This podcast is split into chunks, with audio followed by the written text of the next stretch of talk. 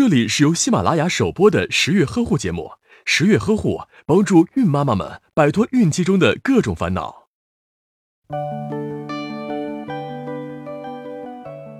这是精子菌，它有个洋气的英文名叫 sperm，它有个大脑袋、细尾巴，所以被大家亲切的叫做小蝌蚪。它有庞大的数以亿计的兄弟团，它们都来自于男性的睾丸，每个精子之间的差别不大。而且连作为长跑选手的职业都是一样。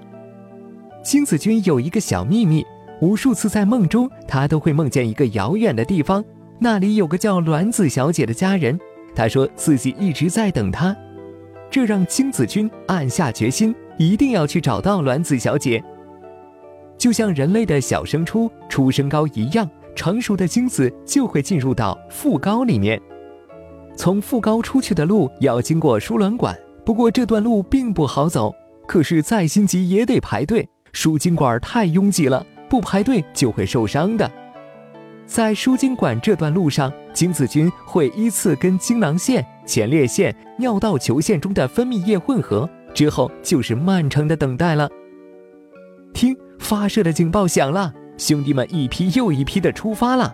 呃，他们去了浴室。嘴巴、卫生纸、色情杂志、避孕套，还有粑粑，替这些英年早逝的前辈们默哀。等了又等，等了又等，替了无数个去了的兄弟们默哀、默哀又默哀之后，终于轮到金子君了。幸运的是，他来到了一个新世界——阴道。但还没来得及欣赏景色，就有几个长相奇怪的精子兄弟超过了精子君。不过，优秀的精子君很快就超过了他们。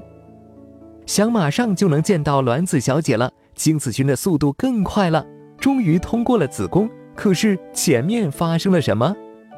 哦，原来有两个输卵管啊！精子们必须要做个选择才能继续前进的。不过没关系，人生总要做许多的选择。精子君排着队，拿着爱的号码牌。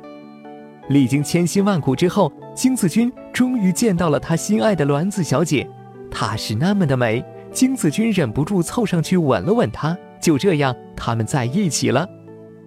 之后啊，随着宝宝的出生，精子君和卵子小姐的爱情也算有了见证。